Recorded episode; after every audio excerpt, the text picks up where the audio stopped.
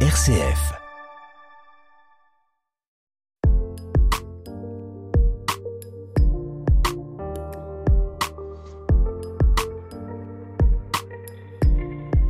À l'occasion des 400 ans de la naissance de Blaise Pascal, le pape François a publié une lettre apostolique rendant hommage à sa pensée riche et profonde. Une démarche étonnante quand on sait que Blaise Pascal s'est beaucoup opposé euh, aux jésuites de son époque, jésuites dont le pape François est le plus éminent représentant actuellement. Peu rancunier donc, le pape François estime la pensée de Blaise Pascal particulièrement stimulante pour les chrétiens du 21e siècle confrontés au doute, à la soif de pouvoir et en même temps dans une quête sincère du vrai bonheur. Nous y revenons tout de suite dans cette quatrième et dernière émission consacrée aux philosophes du XVIIe siècle. Psy Espi, Sophie Lecomte, avec le Père Jean-François Noël. Bonjour Père Jean-François. Bonjour Sophie. Merci d'être avec nous pour cette euh, dernière émission consacrée à Blaise Pascal. Le 19 juin dernier, le pape François a publié une lettre apostolique euh, à l'occasion du quatrième euh, centenaire de la naissance de Blaise Pascal. Il a ainsi rendu hommage à cet homme de science et de foi. Alors qu'est-ce que vous en pensez? Parce qu'on sait qu'à son époque, quand même, Blaise Pascal a été un, un bon pourfendeur des jésuites quand même, dont le pape est un éminent représentant. C'est un peu étonnant, non? Oui, en même temps, euh, ça c'est la preuve quand même de la de l'intelligence qui règne dans à un niveau plus profond dans l'Église et pas simplement sur le plan institutionnel, qui fait qu'effectivement euh, certaines crises que l'Église que l'Église a traversées lui ont permis de s'interroger euh, et la crise qu'il y a eu entre le jansénisme et les jésuites, etc. à l'époque, parce que les jésuites étaient anti-jansénistes, c'est pas du tout les bon.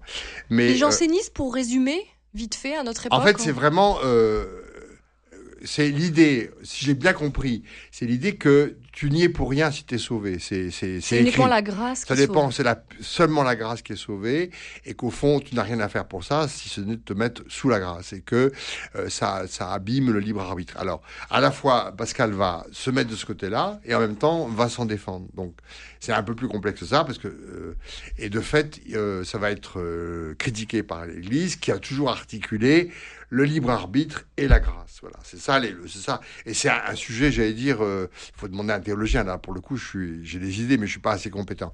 Mais c'est vrai que dans la vie personnelle de chacun, c'est pas simple de savoir comment on reçoit la grâce, quoi. Bon, euh, que ce soit euh, la grâce euh, d'une vocation de conjugale ou, sacerdotale, est-ce que j'ai reçu la grâce, est-ce que je l'ai pas reçue, comment je l'exploite, comment je la, comment je la nourris, comment je la, je la trahis, j'en sais rien. C'est vrai que c'est, c'est quand même le cœur de c'est le cœur de la question chrétienne. Bon, alors il y a une porte d'entrée chez Pascal qui est cette disposition. Donc chez Pascal va se défendre de cette position passive par rapport à la grâce que défend le jansénisme en quelque sorte. Euh, là, c'est pure grâce, il n'y a rien à faire, etc. En disant que la brèche qu'il y a dans l'homme, c'est d'éviter tout ce qui pourrait empêcher la grâce de rentrer. Et tout ça, c'est le désespoir. Parce que le pire péché, c'est le désespoir. Et que euh, c'est ça le pari, d'ailleurs, le, pari repose sur un espoir qu'on doit cultiver en permanence et qui est la manière dont Dieu ne peut pas rentrer à notre insu en nous, mais ne peut y rentrer que si nous l'espérons. Si j'ai compris. Et de fait, je vois bien comme thérapeute que la mise en route d'une espérance et d'un espoir pour des grands souffrants est le réveil d'une voie de guérison.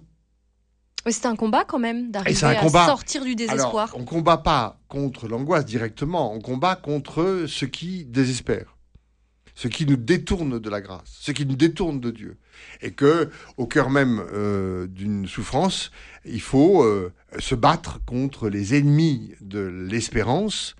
Euh, qui sont la mort, qui sont toutes les formes de mort qui, qui peuvent saper notre notre attente de Dieu. Voilà. Donc si j'ai bien compris. Et c'est ça que Pascal va défendre, et ça, je trouve ça très intéressant, que le pape jésuite de son, dans son origine veut vous béatifier parce que... Oui, c'est ça. Qu'est-ce que vous pensez d'une... Parce que justement, euh, c'est vrai que l'angoisse existentielle, dans cette défaillance religieuse dans laquelle nous sommes, puisque le religieux a perdu de sa puissance, à tort ou à raison. Le religieux ou les religions traditionnelles? Les religions traditionnelles. Parce qu'on a l'impression que l'homme n'a jamais été aussi spirituel qu'à notre époque, même s'il est peut-être moins chrétien, mais il est toujours spirituel. C'est-à-dire qu'effectivement, le religieux ne prenant pas, devant prendre, euh, devant, accueillir le besoin spirituel de l'homme, il s'avère, ou il peut s'avérer, mais c'est pas toujours le cas, que ce spirituel peut s'égarer dans d'autres religiosités euh, plutôt ésotériques ou pas.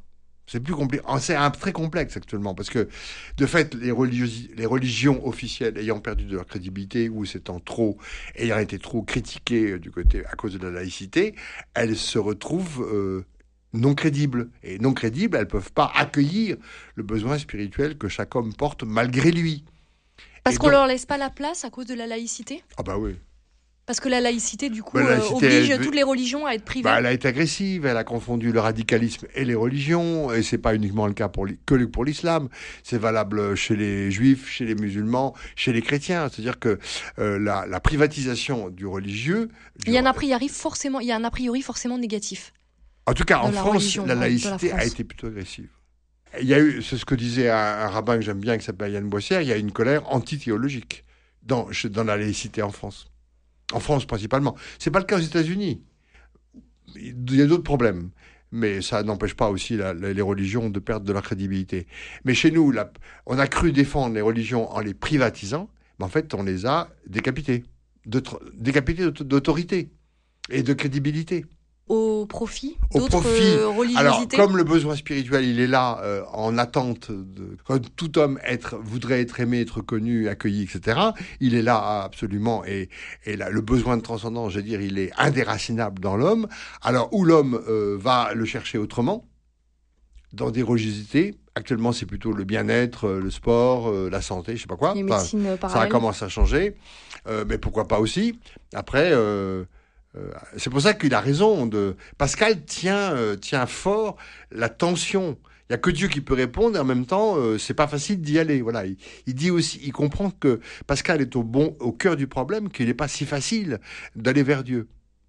Mais pourtant, Pascal, euh, pour lui, il n'y a que Dieu. Il n'est pas du tout relativiste. Non, il n'y a que Dieu, mais il n'y a qu'une seule vérité en Dieu. Euh, s'il a pris conscience qu'il ne sait pas... Le Dieu des chrétiens. Oui, oui, d'accord. Mais enfin, en même temps, s'il a écrit qu'il ne savait pas rester tranquille dans sa chambre, c'est qu'il l'a éprouvé, ce brave philosophe.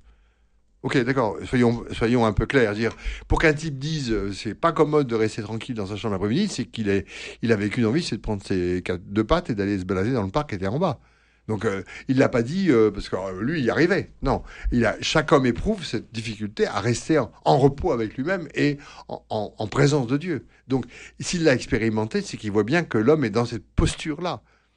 Donc il n'a pas réussi. Il, et d'ailleurs, quand on regarde la vie des saints au plus près, ils n'étaient pas 100% du temps en Dieu. Là, on voit pas les mimiques que je fais à la radio parce que. Non, je, je, je, réfléchis sur ce que vous dites, j'essaye de rebondir. Donc, moi, à mon avis, la béatification, ça, c'est la, c'est le, le propre du, de la, comment dire, c'est, cet, cet, esprit d'actualité. Mais vous êtes d'accord, vous? Vous êtes d'accord avec cette idée de Oui, parce que, évidemment, les gens vont nous reprocher de récupérer. Bon, comme toujours. Oui, c'est ça, j'allais vous dire, est-ce que c'est pas une, avec plein de bonnes intentions, mais est-ce que l'Église ne récupère pas un peu la figure de Blaise Pascal? Non, elle reconnaît en lui euh, une. Euh, démarche qui s'inscrit dans le cœur même du christianisme.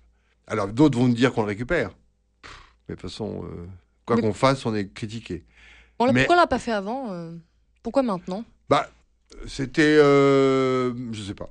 c'est parce qu'il y a eu les C'est comme Charles de Foucault. Il y a eu des mm. procès qui ont duré, duré, duré, et que euh, après, il faut que quelqu'un prenne l'initiative. On est là, on est quand même très loin, 11 ans après.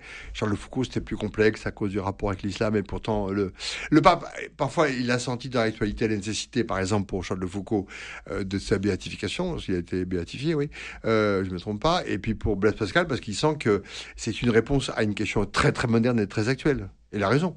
Alors qu'on lui, reprochera peut-être de l'avoir. Après tout, ça ne défrait pas la chronique euh, des musulmans que Charles Fou... de Blaise Pascal soit saint. Je veux dire, euh, c'est pas. Je crois pas que quand on béatifie, on veut le récupérer et le mettre dans le bercail. Enfin, je voyais pas ça comme ça. C'est possible qu'on nous le reproche, mais il y a des choses tellement plus complexes. complexes. Mais c'est vrai qu'il est tellement au cœur d'une difficulté que l'homme contemporain vit que je comprends que le pape veuille jésuite ou pas. D'ailleurs, à mon avis, ça n'a rien à voir. Hein, pour le coup, euh, euh, on peut quand même souligner qu'il n'est pas rancunier, parce que c'est vrai qu'il y, y, a aussi, à travers les siècles, parler de la béatification de Blaise Pascal. Quand on regarde avec euh, le recul de quatre siècles, enfin bon, c'est assez original. On pourrait, quand il a demandé pardon, c'était, excusez-moi, mais c'est c'était plus grave quand il a demandé pardon pour ses enfants euh, inuits qu'on a mm. euh, enfermés dans des euh, des écoles chrétiennes au Canada et que on leur a interdit de parler leur langue et de voir leurs parents. Je veux dire, euh, c'est plus grave que la querelle des jésuites et du jansénisme, hein. mm. et que le pape y saisit toute occasion pour dire quelque chose de la bonté de Dieu. Enfin, moi, je, je pleure davantage sur ces, ces enfants-là. Enfin, je sais pas. chaque fois qu'il va quelque part, c'est le dialogue avec les autres religions chrétiennes euh, enfin, sont plus graves que, euh, que, les, que, les, que les querelles qu'on a eues entre nous. Euh. C'est anecdotique pour vous Non, mais ça fait partie de l'histoire du déroulement de la pensée. on a, l'Église a condamné des théologiens qu'elle a ensuite accueillis. donc elle n'est est jamais tout à fait à la hauteur des, de la pensée géniale de certains auteurs qui sont un peu en avance par rapport à, au formalisme dans l'Église parfois dans lequel elle s'englue. Pour terminer justement sur Blaise Pascal, j'aimerais bien que vous me donniez une citation ou alors quelque chose qui vous voilà que vous avez envie de transmettre à nos auditeurs. Je, vois bien à votre regard que quand j'ai parlé des Inuits, euh, bah, vous étiez comme moi touché, ému, et c'est vrai que on a mis l'occasion de. je pense à ça parce que euh, je voyais à la télévision, pour le coup c'était à la télévision, la tête des, des, des, des, des enfants devenus adultes. Enfin bon, bref. Donc on a mis les raisons. et puis je pense à cette Rwandaise qui nous racontait euh, devant 60 personnes euh, que maintenant ils vont avec les mêmes personnes euh, à l'église, avec les bourreaux et les victimes sont retrouvés dans la même paroisse. Parfois je me dis mais qu'est-ce que c'est que cette humanité quoi? Alors en fait, si j'ai, si depuis donc une semaine, enfin, je fais pas que ça, mais une semaine, je lis Pascal. En one, moi, c'est, en fait, j'ai découvert en moi que y avait un côté désespéré que je laissais gagner. Je me laissais gagner par une, un certain désespoir et que euh, Pascal m'a réveillé. En fait, c'est. Par, par le pari? Par. Euh, oui, par le. Non, le péché. Enfin, le pari, oui. Par le péché. C'est un vrai péché. De se laisser euh, aller, au désespoir. la, la désespérance. La désespérance. Et ça, dans la voiture, je me disais, là, c'est ton péché.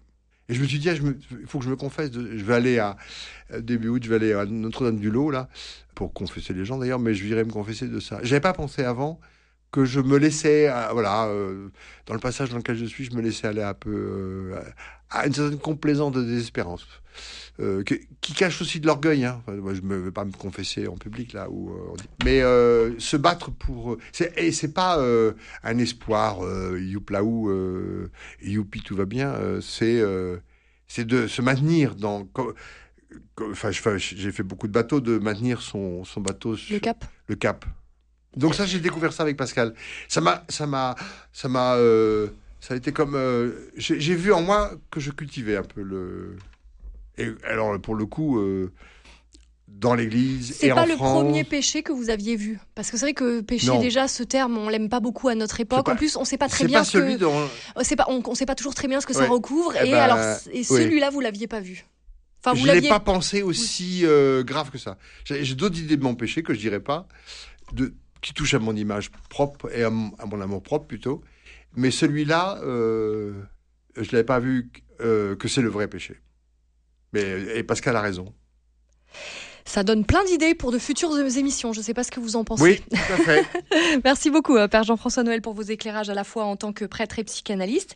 Et je rappelle euh, que vous pouvez retrouver euh, toutes les émissions PsySP sur rcf.fr, ainsi que sur toutes les plateformes de podcast. Et place à un nouveau thème mercredi prochain. On vous donne rendez-vous à 11h. Merci de votre fidélité. À très bientôt sur RCF.